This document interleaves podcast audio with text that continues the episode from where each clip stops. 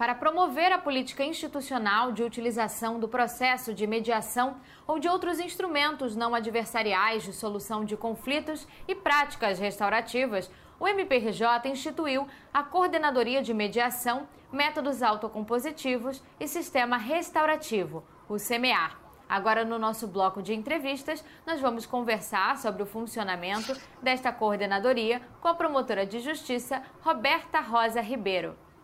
Olá, doutora Roberta, seja muito bem-vinda ao MP Cidadão. Muito obrigada por aceitar o nosso convite para essa entrevista.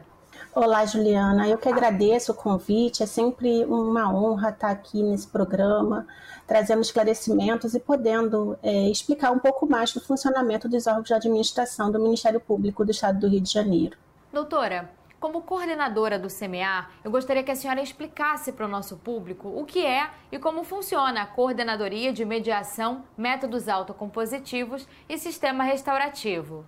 Então, Juliana, a Coordenadoria de Mediação, Métodos Autocompositivos e Sistema Restaurativo do Ministério Público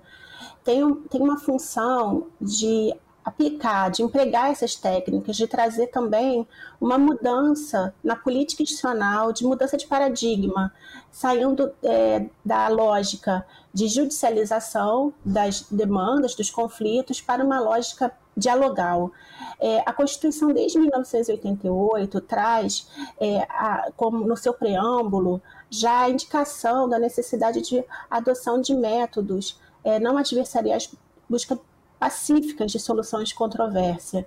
E demorou um pouco, mas o Ministério Público já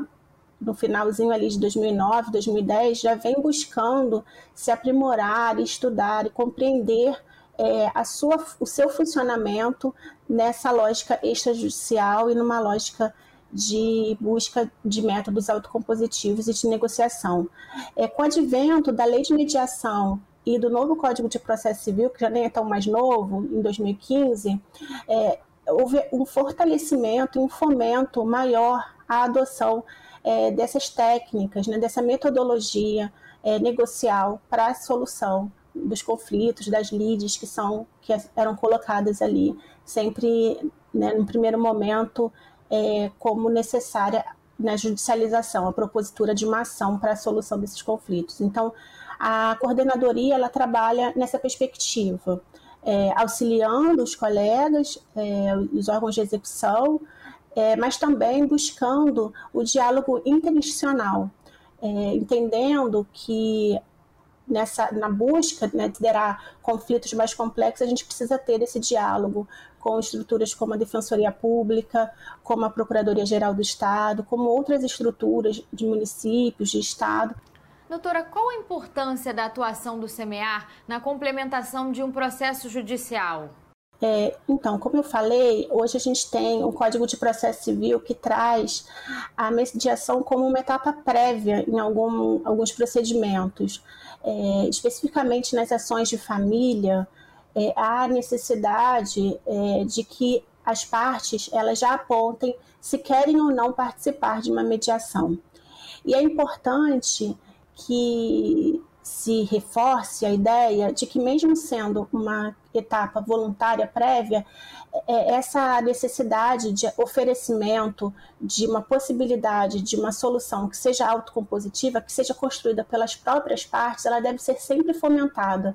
É, pelo Ministério Público, pelos membros do Ministério Público que participam desse processo, como também é, por todos os outros atores, é, juízes, defensores públicos, advogados. Então, é, a lógica é, e os princípios que norteiam hoje e que estão, muito claros na legislação vigente são de fomento a essa mudança de paradigma. Doutora, como e por quem é determinado, no âmbito de um processo judicial, que o CMEAR deve atuar? A CMEAR ela, ela atua normalmente em, é, em auxílio é, ao promotor de justiça. Então, o promotor de justiça é, da causa, e não apenas em processo judicial, mas também em procedimentos administrativos. Recentemente, a gente é, participou de um, de um evento junto ao CAU Idoso, em que também se apresentou essa possibilidade aos promotores de justiça é, uma vez que as questões relacionadas aos cuidados né, de pessoas idosas estão muito relacionadas a alguns problemas que levam eles a uma situação de risco, a questões relacionadas a conflitos familiares. E, e nessa mesma ideia é, do Código de Processo Civil, que traz nas ações de família, é, que a etapa é, primeira e que a tentativa ela sempre deve ser através da utilização de métodos dialogais, de métodos é, de autocomposição dessas partes, nós também estamos oferecendo né, e colocando à disposição a nossa coordenadoria para é, auxiliar esses colegas. É, é importante também é, colocar que a nossa atuação ela não é ela não deve ser estanque, ela não deve ser separada de outras propostas. É, como eu disse, muitas das vezes a gente lida com conflitos é, que são complexos, e conflitos de família muitas vezes são, são muito complexos, porque trazem é, à, à tona né, é, questões é, de natureza de passado, de mágoas, de sentimentos, é, que muitas das vezes acabam, acabam ali chegando apenas, a, a, gente só consegue enxergar como a gente coloca na mediação a ponta do iceberg. E a gente precisa trabalhar o todo, a gente precisa trabalhar as questões que estão é, ali levando essa situação de conflito e uma instabilidade e a colocação de risco a essas pessoas que estão numa situação de vulnerabilidade, pessoas idosas, crianças e adolescentes, pessoas com deficiência que às vezes precisam ter esse olhar de cuidado. Então, a gente precisa de uma atuação sempre conjunta com as equipes técnicas é, que auxiliam também é, os, os, promotores de justiça e, e as outras estruturas é, de políticas públicas, de, de, assistência social, de serviço social, de saúde, para que a gente possa então ter um, um bom contexto, um bom, uma boa ambiência para se construir ou para se retomar esse diálogo entre essas pessoas. Quando eu falo de mudança de paradigma, é, é porque quando gente, nós judicializamos um processo, a gente espera, as pessoas esperam que um terceiro diga, res, responda aquilo que os aflige. Então, se a gente está ali trazendo é, uma demanda relacionada ao cuidado do, de um idoso, quando se há uma judicialização, se espera que se o juiz e o promotor opine para dizer quem está com razão, quem não está com razão. Então, quando a gente fala em mudança de paradigma, é porque nós compreendemos que quem pode ter melhor essas respostas são as pessoas que estão envolvidas efetivamente naquele conflito.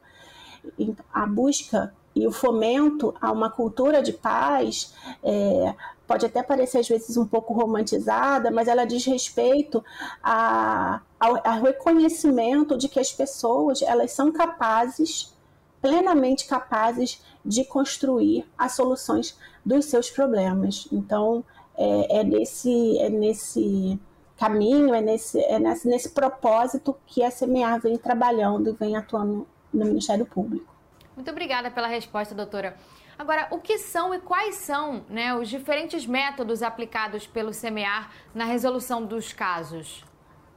São variados, né? A gente até coloca é,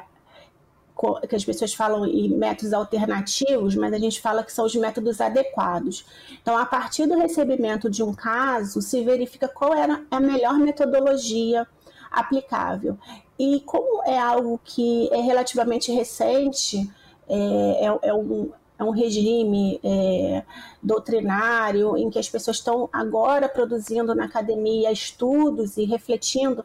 a gente tem diversos métodos que vêm surgindo e vêm se aprimorando. O principal é a mediação, temos também a conciliação, a negociação é, multipartes e a prática restaurativa, que quando a gente fala em prática restaurativa, a gente também está falando em diversas metodologias, que vão de círculo, mediação vítima-ofensor, é, conferência familiar. Então, é, essa forma de atuação é, e a metodologia que será utilizada, ela vai depender de cada caso, né, do, da, da análise pelos facilitadores, que são pessoas extremamente capacitadas que atuam na nossa estrutura, que a partir da análise daquele conflito, pelo mapeamento daquele conflito, identificação é, e planejamento de onde, né, da proposta que você tem para, para manejo desse conflito, vai ser feita a escolha e a adoção da, da melhor metodologia, da metodologia mais adequada.